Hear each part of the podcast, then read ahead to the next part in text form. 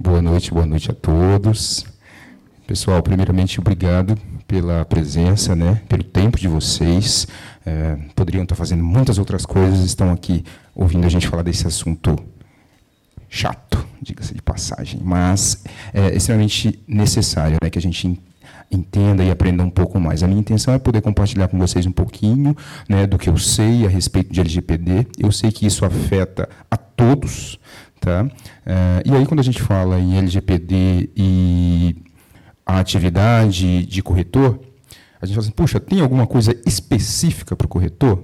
É, e aí a notícia ruim é não, porque afeta todo mundo de, da mesma forma. Né? E aí já entra até, inclusive, a primeira crítica que nós temos em relação ao LGPD. Na Europa, como ela surgiu, é, ela fez uma diferenciação pelo número de funcionários que você tivesse, pela atividade principal que você exercesse, né, até 250 funcionários, então ela tem uma, séria, uma certa é, é, mais flexibilidade. No Brasil, não. No Brasil, colocou-se todo mundo no mesmo balaio. Então, se você exercer uma atividade econômica e, para isso, você utilizar dados pessoais, você está sujeito à aplicação da LGPD. Tá? Então, qual é a intenção aqui hoje? É a gente falar um pouquinho, principalmente sobre os conceitos, né? e aí, no final, eu vou falar um pouquinho também sobre as eventuais medidas, as famosas boas práticas. Né? O que, que eu devo é, é, praticar para me preservar né, e para que eu ganhe essa confiança do meu cliente em relação ao tratamento dos dados pessoais. Ela veio para ficar, embora haja uma, uma torcida muito grande para que ela não, não se enraize, é, é fato dado, até porque vem de cima para baixo, aquele efeito dominó. Tá? É, nesse sentido, olha que legal que eu trouxe aqui. Esse mapinha mostrando como é que está a adequação no mundo da LGPD. Então você tem aqui no roxo mais forte os países que estão fortemente adequados, e aí conforme o roxo vai enfraquecendo, né, significa que está menos adequado. Reparem que aqui na América do Sul nós temos a Guiana Francesa, exatamente por causa da França, né? Então ela está bem adequada. É, e nós estamos entrando agora aqui no circuito, ficando mais é, é preocupados com a proteção de dados pessoais. Trata-se de uma cultura, então não é algo que a gente vai transformar da noite para o dia. Né? A lei ela foi sancionada, está na vigor desde 2018, então já parece que não, já passaram cinco anos, né? voaram esses cinco anos, então ela já está em vigor. É, e nós estamos nessa, nessa caminhada, todos nós. Olha só que coisa interessante. Esse, essa frase aqui, né, atribuída a esse matemático inglês que chama Data is the new oil. Uh, ele foi muito feliz nessa expressão, e eu sempre começo com ela para mostrar para a gente refletir sobre isso. Ó. A retirada de óleo, né, e agora a gente tem a retirada de dados pessoais. Por que, que a retirada de óleo é uma metáfora muito feliz? Porque, é, assim como no petróleo, a gente. Hum, você não precisa do petróleo cru. Uns precisam da gasolina, outros do diesel, outros do querosene, do piche, né? É, do isopor. Então, tudo isso você tira do mesmo petróleo. Com os dados pessoais é a mesmíssima coisa.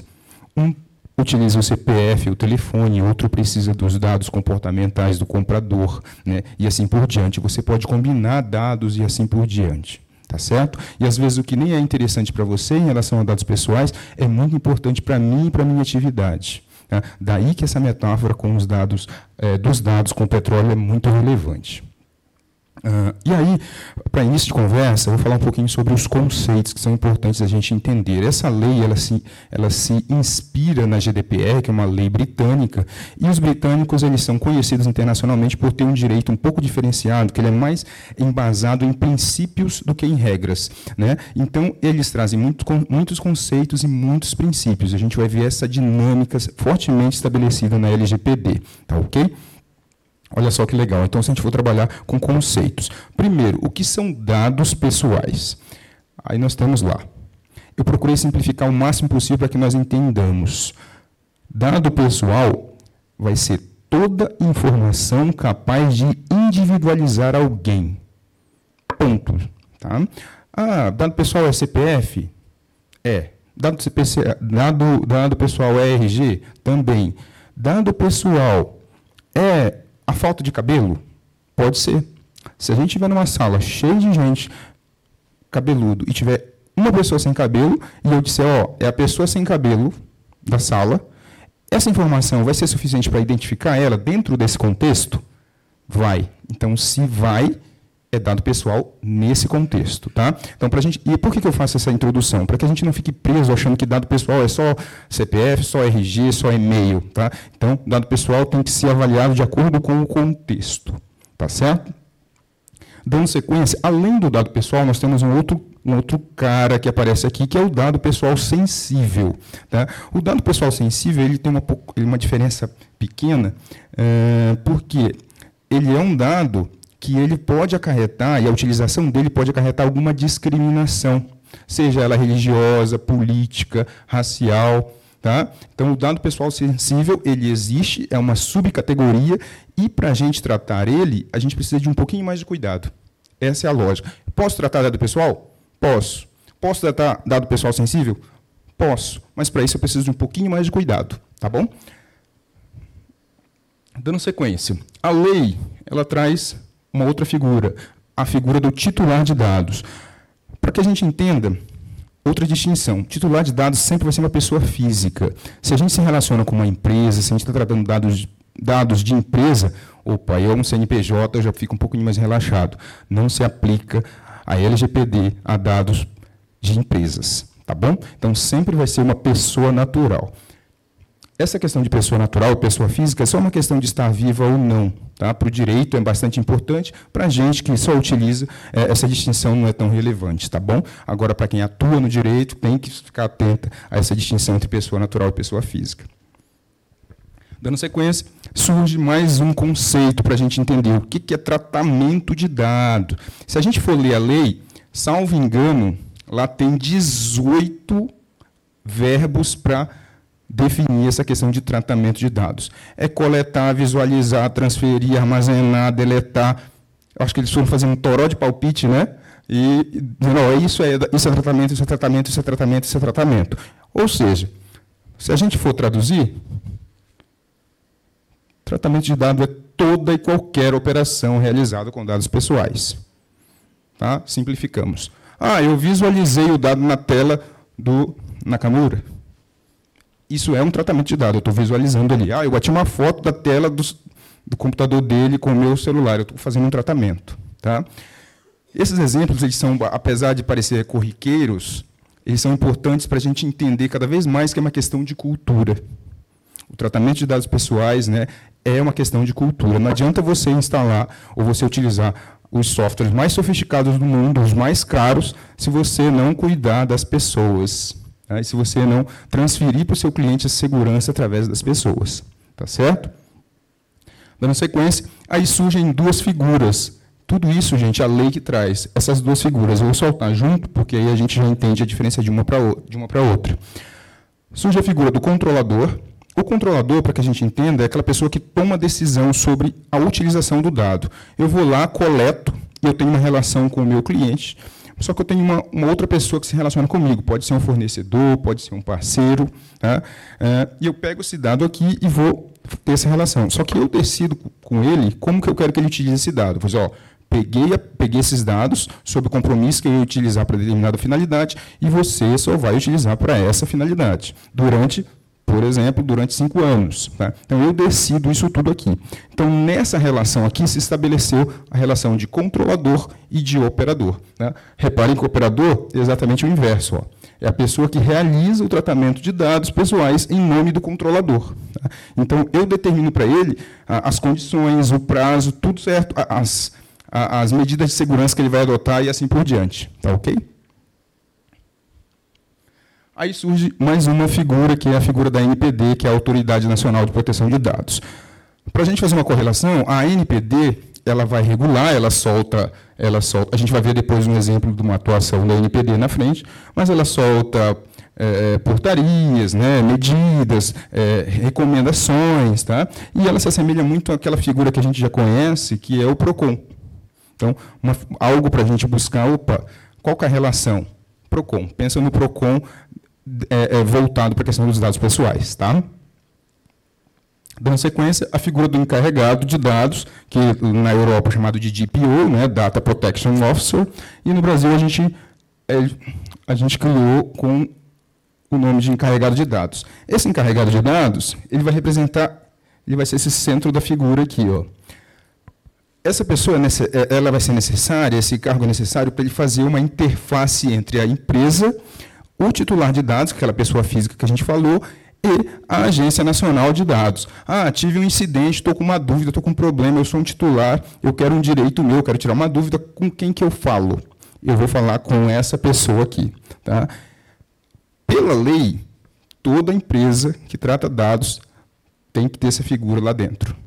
Se eu quiser me adequar, lá no meu site eu tenho que indicar, olha, eu tenho um encarregado de dados, o nome dele é Washington Aleriano, e o nome dele está lá, para que quando você tiver uma dúvida, você entra lá e entra em contato diretamente com essa pessoa. Tá? A gente vê algumas adequações por aí, até de empresas razoavelmente grandes, e a gente não encontra o nome dessa pessoa.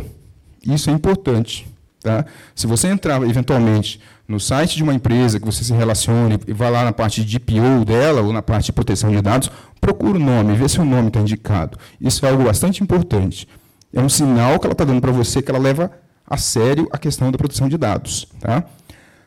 Olha que coisa simples, né? Porque aí quando você entrar em contato, você vai falar com uma pessoa. Você não vai, ah, com quem que eu falo? Eu vou falar com um departamento? Não, eu quero falar com uma pessoa.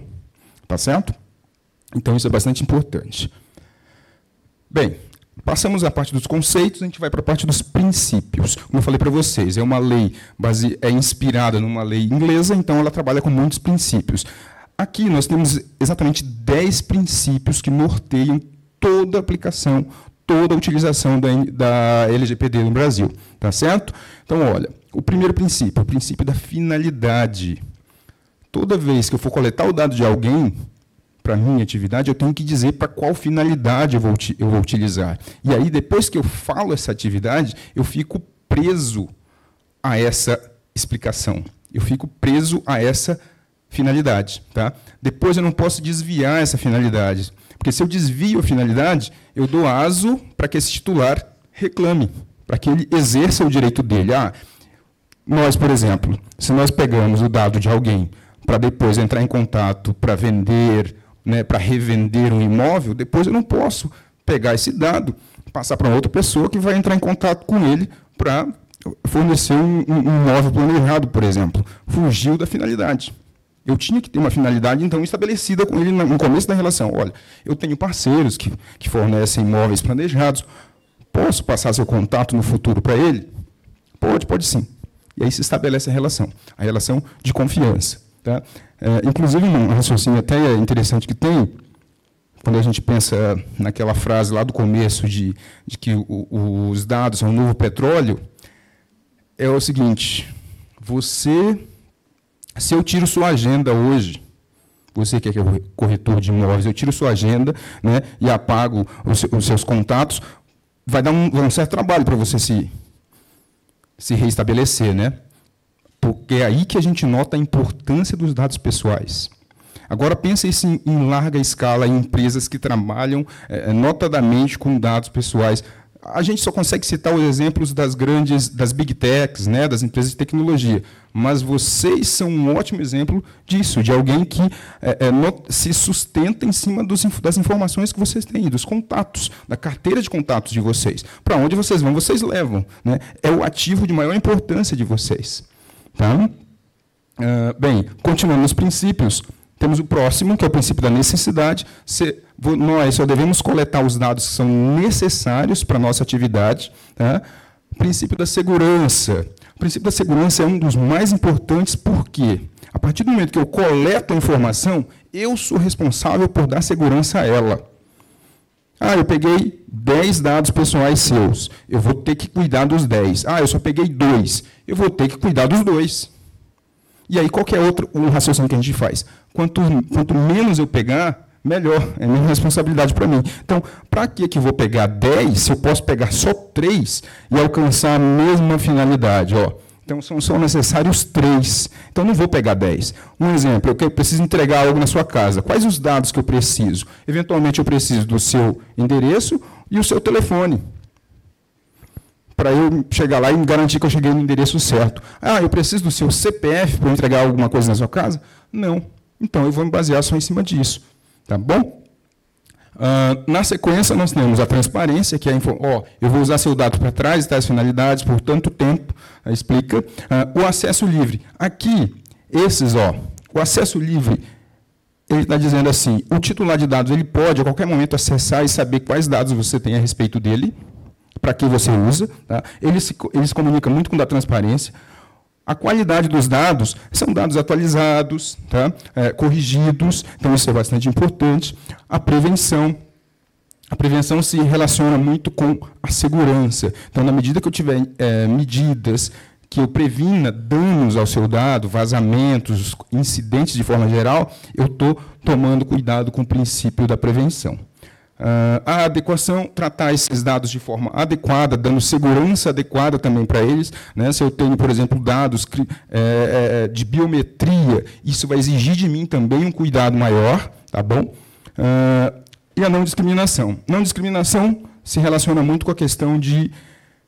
Uh, um exemplo que a gente utiliza muito hoje em dia é precificação por regiões. Ah, o cara mora em determinada região, para quem mora, ou o cliente que vem dessa região, eu faço um preço diferenciado para ele.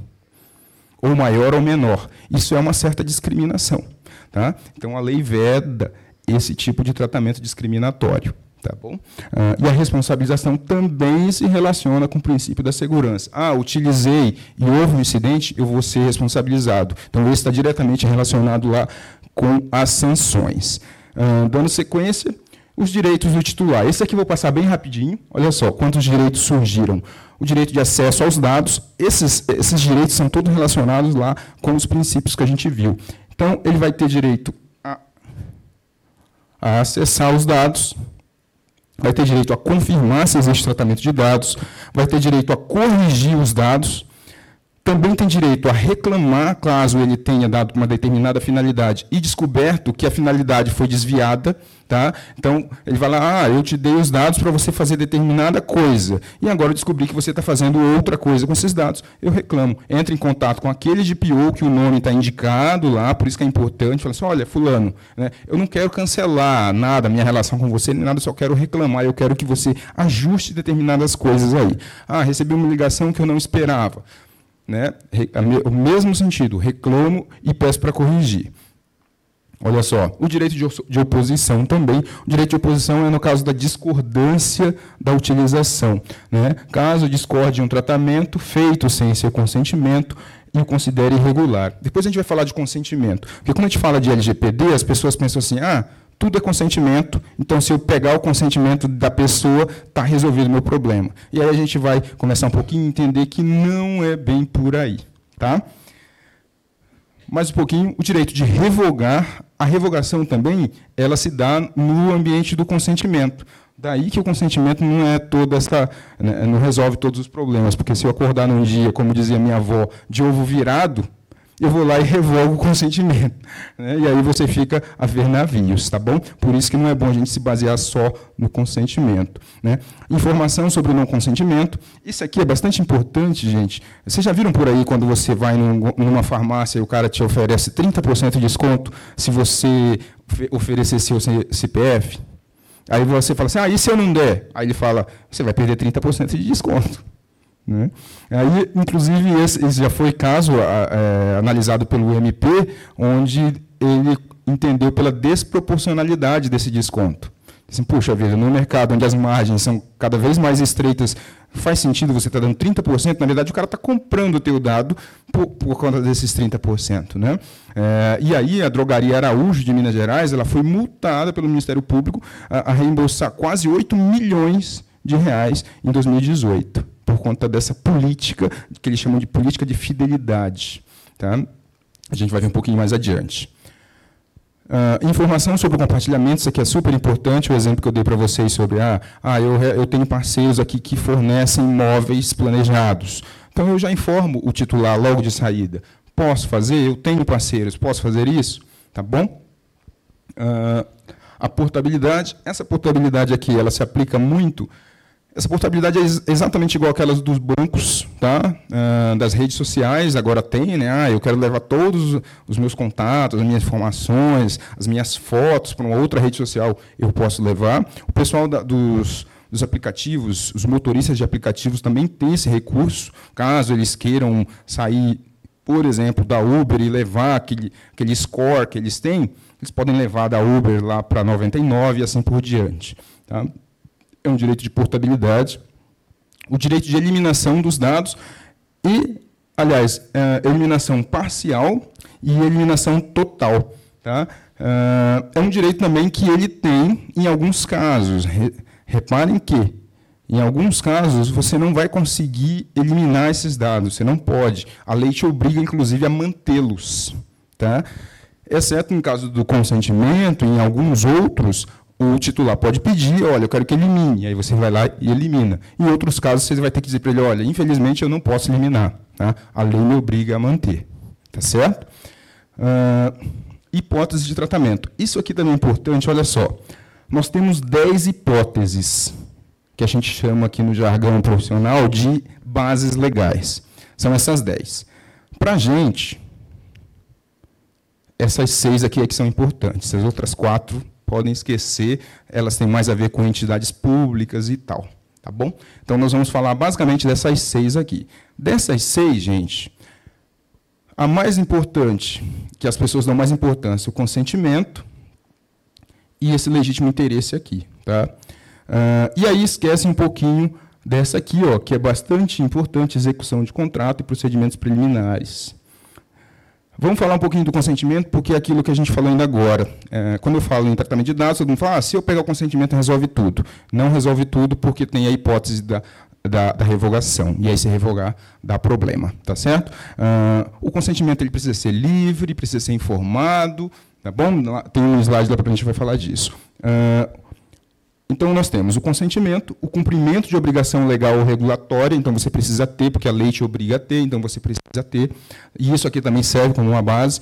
Ah, e na, na maioria dos, da, dos tratamentos, você não necessariamente é obrigado a ter apenas uma base. Você pode ter duas bases de, de tratamento, duas bases legais para tratar esse, esses dados. O que, que isso significa? São permissivos. Eu trato essa, por esse e por esse motivo. Tá? Uh, e aí nós temos a execução de contrato. Ah, eu, tenho um, eu vou firmar um contrato com a pessoa eu preciso entrar em contato com ela. Pronto, você já tem a base aqui. Ah, mas ela não consentiu. Não, não precisa do consentimento. Você tem a execução do contrato ou os procedimentos preliminares. Você dá uma ligada para ela e fala, fulano, eu tenho um contrato aqui para assinar, você dá uma passada aqui para a gente assinar. Repara que já está tendo aquela, esse tratamento de dados e você já está autorizado, porque você já, já tem a base legal. Tá?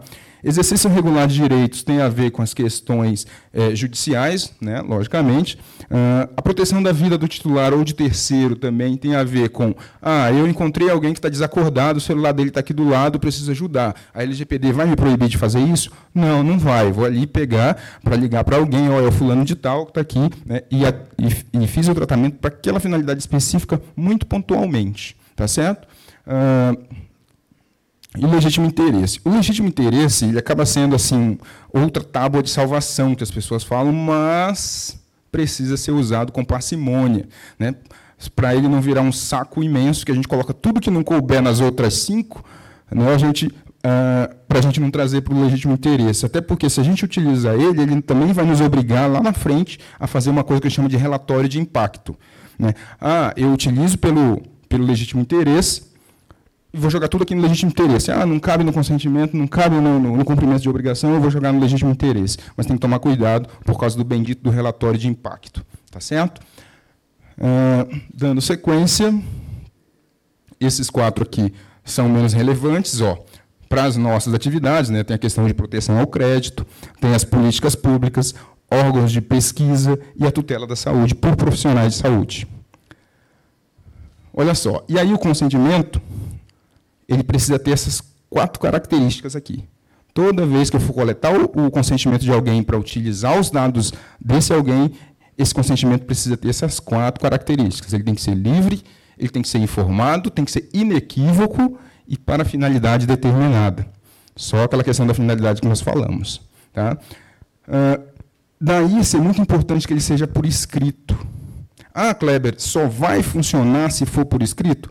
Não necessariamente, porque às vezes não tem como você coletar isso por escrito. O ideal é que seja. tá? que isso te resguarda na hora de, de, uma, eventual, de uma eventual rescisão, né, de uma revogação desse consentimento. Tá certo? Mas você pode, como a relação de vocês ela é baseada nessa confiança que existe entre o teu cliente e você, show de bola, tá bom?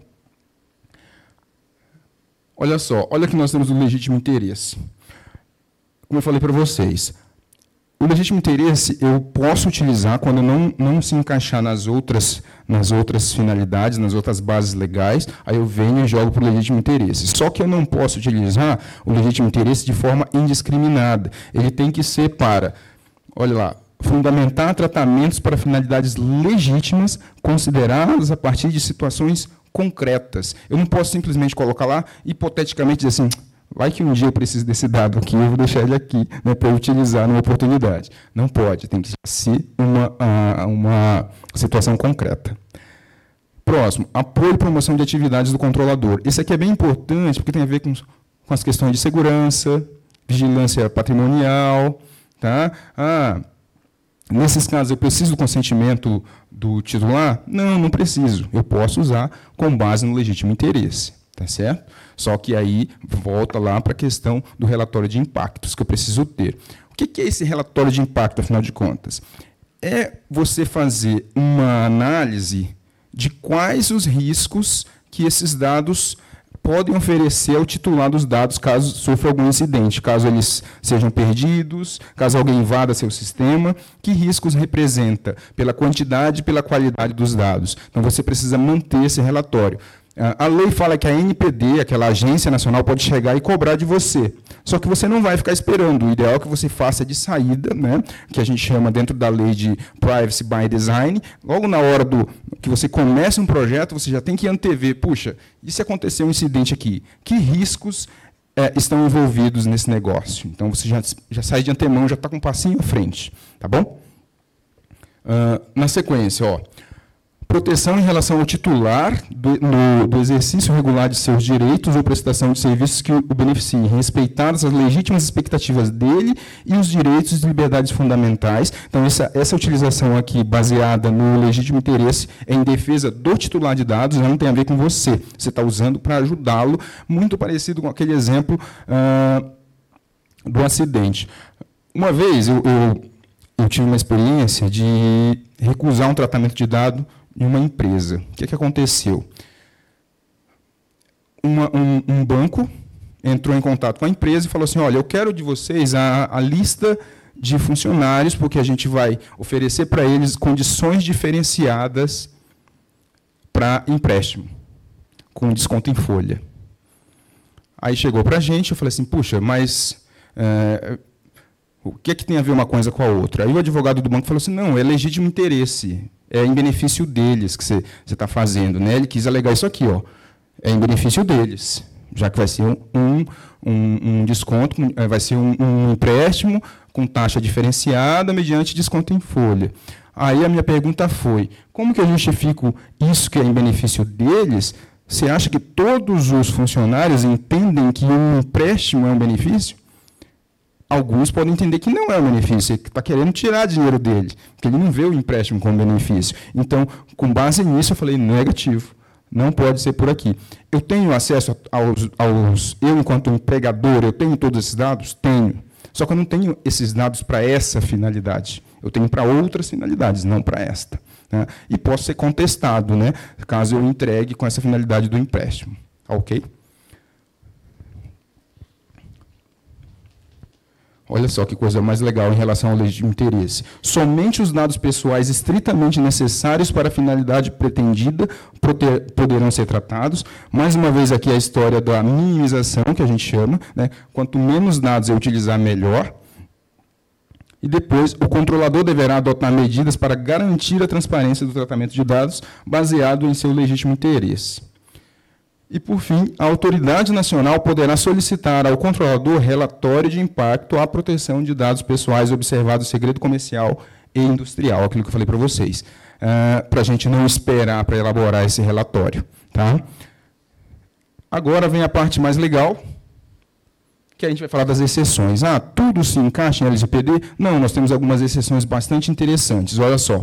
O tratamento realizado por pessoa natural para fins exclusivamente particulares e não econômicos. Isso aqui significa aquela agendinha que a gente tem no WhatsApp, que não é de, de clientes. Né? Se bem que, atualmente, principalmente para profissionais liberais, é muito difícil fazer essa, essa cisão. Né?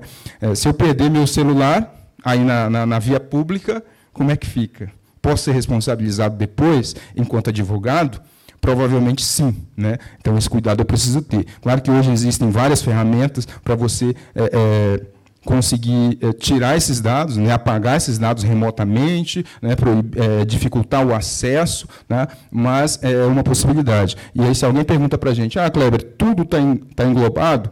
Essa é uma exceção bastante importante. Não econômicos. Tá? Então, são finalidades particulares não econômicas.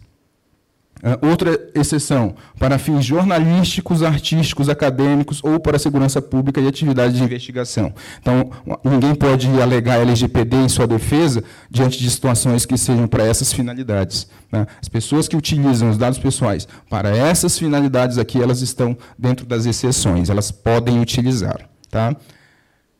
Uh, os dados provenientes de fora do Brasil, desde que o país de origem tenha proteção de dados igual ao previsto na LGPD, tá bom? Então, os estrangeiros que vêm de países que têm proteção maior ou igual aqui do Brasil é, é, não se aplicam, é uma exceção também. E esse aqui é, são os tornados manifestamente públicos pelo titular que são aqueles dados que a gente coloca nas redes sociais. Né? É, se a gente mesmo colocou, por isso que a gente tem, que tomar muito cuidado com o que a gente publica. Né? Porque quando a gente publica, a gente perde essa proteção aqui. Então, é bastante importante ter esse cuidado. É, e ali o finalzinho foi só para ficar colorido mesmo. Ó, é, os deveres do controlador. Isso aqui é super importante. É, eu vou colocar todos logo para que a gente saiba todos os deveres que nós acabamos tendo? Ó, adotar medidas técnicas e administrativas, avaliar o enquadramento nas bases legais de tratamento. Então, vamos começar. Ah, adotar medidas técnicas e administrativas são aqueles cuidados que a gente tem que ter, desde os procedimentos até as, até as, tecnologias que a gente vai utilizar de proteção de dados. Aí entra DLP, tá? entra controle é, por senha, entra os controles físicos aqui na questão das administrativas, você coloca uma porta com um cadeado, a ah, determinado lugar só entra quem tem credencial, então são barreiras é, administrativas, né? e você também tem as barreiras tecnológicas. Ah, avaliar o enquadramento nas bases legais de tratamento. Lembra daquelas, uh, daquelas 10 bases que a gente falou? Então, você vai ter um pessoal que vai dizer, oxa, uh, aqui entra o quê? Entra o consentimento, entra o entra o legítimo interesse, entra o cumprimento de dever legal, o que é que entra? E você vai classificando para você conhecer o seu ambiente de dados.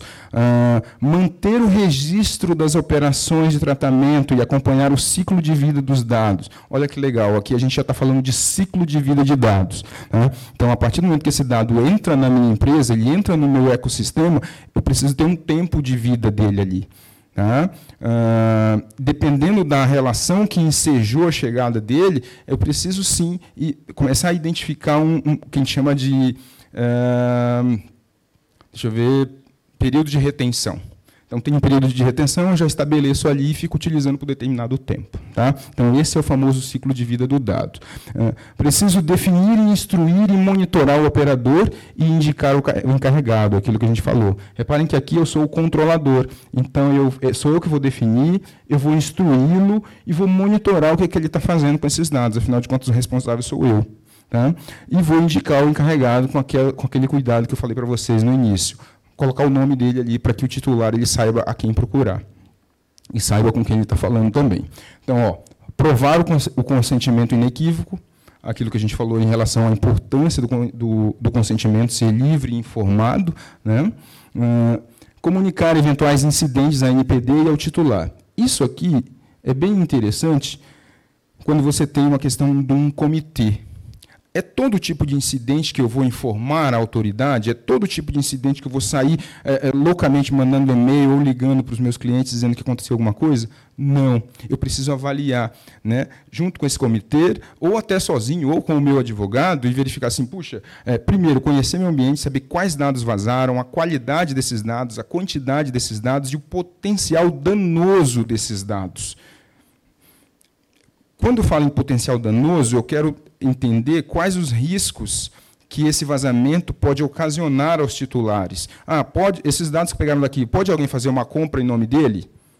Opa, se puder, tenho que tomar cuidado, porque aí tem um potencial alto de causar um dano material a esse, a, a esse titular de dados. Ah, não, só, só pegaram aqui, só aconteceu de perder uh, o telefone e o e-mail. Qual o risco que isso representa? Um contato indesejado. Né? E aí avalia-se, discute-se, ó, vamos entrar em contato sim, e a gente discute se vai fazer esse contato por telefone, se a gente vai fazer esse contato individualizado, mandar um por um lá na sua caixa de, de e-mails, você vai mandar para todos, ou se você vai fazer um aviso no seu site, né, diz, olha, gente, aconteceu um incidente assim assim, é, acabamos perdendo aqui o dado, o telefone e o e-mail. Mas se você entrar em contato, né, não, se alguém entrar em contato com você, não fomos nós que passamos, não passamos seus dados, aí reforça todo aquele compromisso. Tá? Mas isso é uma questão muito de caso a caso e de analisar, e principalmente a questão de custos. Né? Falta mais um aqui, que é, se requerido pela NPD, elaborar relatório de impactos à proteção de dados. Aquilo que eu falei para vocês em relação à importância do, do relatório de impacto. Tá? Uh, responsabilidade. Aí chega na parte das notícias. Olha só, essa notícia aqui ela é de 2018. Né? A drogaria Araújo é multada em mais de 7 milhões por condicionar descontos a fornecimento de CPF. Então, programa de fidelidade né, da farmácia. E isso gerou o seguinte, ó, depois veio o MP e fez um acordo com a drogaria Araújo para ela deixar de pedir número de CPF a clientes. Aqui nós já estamos em 2018. 19. Tá? Na sequência, olha só que legal, a gente teve a atuação da NPD, já em 2023. Ó. Essa nota técnica da NPD, a nota técnica 4 de 22, mas ela vai sair como 23 depois da reformulação. Aqui em cima está 23, aqui está 22, mas ela saiu 23. Tá? A NPD, ela cita, olha que legal, ela cita a Drogaria Araújo ali. Então, fez todo um estudo, salvo engano, deve ter umas 30 páginas, essa nota técnica aqui, explicando todos os pontos e os cuidados que a, as farmácias devem ter para a utilização desses dados. Reparem que o caso ele é lá de 2018, e eles falam isso aqui. Ó.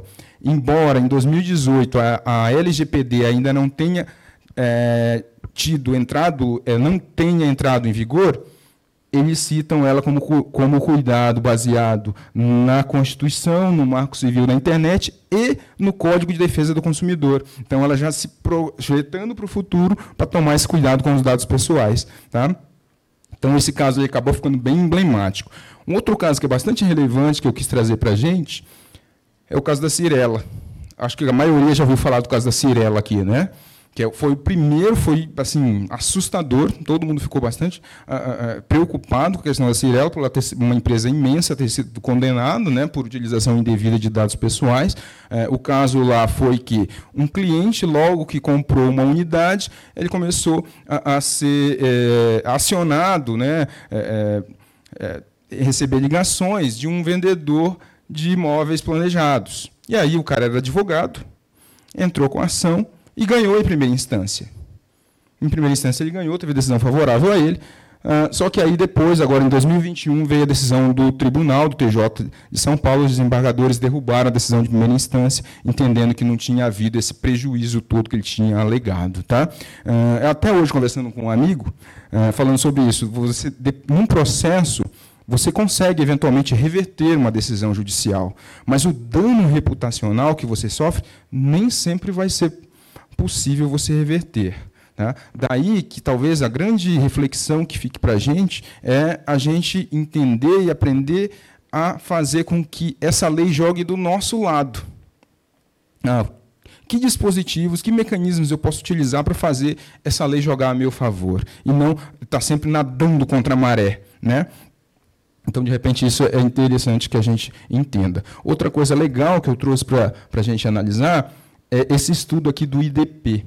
Olha só, esse estudo aqui ele se propõe a nos mostrar ah, as decisões aí dos últimos ah, do último um ano. Então esse estudo ele existe desde 2020, desde 2020, então ele pegou setembro de 20 até setembro de 21, depois ele pegou setembro de 21 até setembro de 22 e depois ele vai pegar o setembro de 22 a setembro de 23. Esse aqui é de setembro de 21 a setembro de 22. O de 23 não saiu ainda. Olha que legal. Esse aqui é para a gente analisar como que a LGPD tem sido citada nas decisões judiciais nesses últimos, nesse último ano considerado. Tá? Então, ele pegou assim, ó, 1.789 decisões que citaram de alguma forma a LGPD. Entre todas as decisões, em todas as esferas, civil, trabalhista, né, penal, enfim, é, teve 1.789 que citaram a LGPD de alguma forma. Dessas que citaram, aí ele separa aqui, ó, é, esse verdinho claro aqui, esse verdinho bem vivo, é, são aquelas em que a LGPD é o quesito central no caso. Tá? Então, ah, é uma ação que, vi, que trata especificamente de LGPD, então é cerca de 7,7%, e aqui, que eu não estou enxergando direito, Uh, debate incidental sobre LGPD, que é o 3 aqui, que tem cerca de 27%. Então, uh, dessas decisões aqui, dessas 1.789, essas 35% aqui é que vão tratar mais proximamente de LGPD. Tá? Vai dar cerca de 600 e poucas aí, né? 600 e poucas decisões. Né? Uh, e aí, com isso, a gente já, já consegue avaliar o grau de maturidade que a jurisprudência, né, que os tribunais está dando à aplicação da LGPD. No começo, a gente achou que seria algo assim do tipo, é, tipo dano moral, né, que em todo lugar a gente enfia. Então, a gente viu esse movimento chegando LGPD, a gente quis enfiar em tudo quanto é lugar, mas agora o judiciário está chegando e dizendo, ó, não, segura aí que não é bem por aí. Um exemplo bem interessante que eu notei foi a utilização dela na esfera trabalhista. Eu vi dos dois lados. É, vi é, empregadores pedindo para o juiz quebrar o sigilo telemático de localização dos celulares para comprovar se o reclamante ele estava ou não estava no local de trabalho naquele dia que ele alega estar trabalhando, então como prova contra ele, né? E aí o juiz negou, o juiz não aceitou, disse, ó, com base na LGPD, desvia um pouco da finalidade, não vou aceitar. Tá? E do outro lado também teve onde o, o reclamante quis a quebra também para provar que ele estava e o juiz igualmente não aceitou. Tá? É, eu, eu imagino que no futuro isso acabe sendo é, é, flexibilizado exatamente pelo pela, o exercício regular de direitos que a gente viu lá em uma das possibilidades. Tá certo? Então, era isso aqui que eu queria trazer para vocês. O que, que nós temos aqui de importante?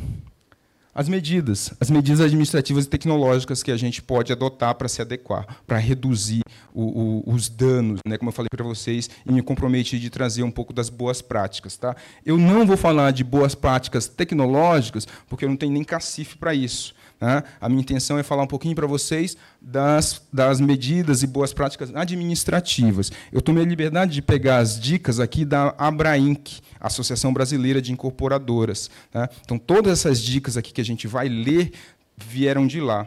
Tá certo? Então, são boas práticas pessoais e que, é, de saída, não vai nos custar nada. Vai nos custar só um pouco de atenção e de cuidado. Tá? Então, é, financeiramente, de saída, não custa nada. Então, vamos ver. Ó. Quais que são as ações? Conscientizar os colaboradores sobre a importância de adequar-se à legislação por meio de palestras, treinamentos e workshops. Então, só o fato de vocês estarem aqui hoje já conta como isso aqui. De graça, né, Edgar? Obrigado. Olha só, mapear os processos organizacionais que utilizam dados pessoais. É conhecer seu ecossistema, né? Outra, outra ação, avaliar os processos mapeados e identificar os pontos de melhoria e adequação. Tá bom? Então são outras. E aqui tem ah, os objetivos, que cada uma delas implica. Outra ação, elaborar políticas específicas de proteção de dados pessoais. Nomear o encarregado implementar o canal de contato para receber requisições de direitos de titulares, além de contar com uma ferramenta para tanto. Aquilo que eu falei, ah, o meu, o meu, o meu encarregado vai ser o, o Edgar, coloca o nome dele lá e coloca o endereço para você falar com ele, o endereço de e-mail, preferencialmente. Não vou colocar um telefone, inclusive porque se eu tiver algum problema, imagina é, a quantidade de ligações que vai ter para esse telefone. Esse telefone vai ficar congestionado. E você tendo uma caixa de e-mails, as pessoas mandam para ali, para o nome da pessoa específica, e aí conseguem ser atendidas. Tá? Então, inclusive, isso também tem que ser avaliado no momento dessa tomada de decisão aqui. O uh, que mais? Uh, revisar as medidas de segurança da informação, reforçando os contatos e os controles e ferramentas, se necessário, tá? treinar colaboradores e corretores, conforme necessário, sobre os novos procedimentos adotados. O que mais que eu tenho de ações que eu posso adotar? Avaliar os contratos com terceiros que tratam dados pessoais para a incorporadora. Esse caso aqui tratava-se da, da Abrainc, né? então ela vai falar da, da incorporação. Uh, alterar os processos conforme os pontos de melhoria identificados, isso aqui é importante. Uh, quando a gente fala em adequação da LGPD, lembra que a gente falou sobre cultura e que é uma coisa demorada? A gente usa muito aquele do, do PDCA, né? que você planeja, age, faz e depois revisa. E aí você fica naquele ciclo de melhoria contínua. Tá certo? Então, com a LGPD, chegou para ficar, você faz a primeira vez, a intenção é que você tenha é, periodicamente que fazer, refazer esse ciclo. A, a gente entende que, com o passar do tempo, essa essa volta ao ciclo ela fica menos trabalhosa, fica mais tranquila de fazer, até porque a cultura já está se instalando. Ah, o que mais que eu tenho aqui? Atribuir a base legal né, para cada um dos processos mapeados, isso aqui é importante. Elaborar relatório de impacto, caso seja necessário. Tá? E aditar contratos. Aqui eu analiso os contratos, em algum lugar aqui eu avalio os contratos, acho que era anteriormente, e aí depois, se for o caso, eu vou aditar esses contratos para a gente se resguardar. Falar assim, opa, isso aqui está me expondo muito. Né? Eu sou seu, eu sou o seu operador, e essa relação aqui, no caso de vocês, acontece muito exatamente com as incorporadoras, eventualmente, né? porque elas querem passar a responsabilidade toda para vocês. Fala assim, ó, cuidado é todo seu. Né? E aí, eventualmente, existindo um contrato, é importante ter essa questão é, é de fazer o aditivo contratual para verificar se essa, essa responsabilidade está sendo distribuída de forma adequada. Tá? Salvo engano, acabamos. Gente, obrigado pela atenção.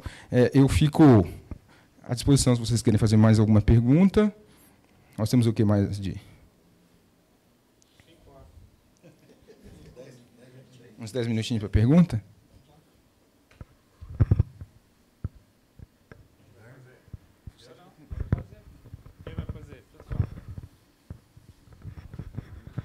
Kleber, é, vamos lá. É, por exemplo, tem uma, alguma associação em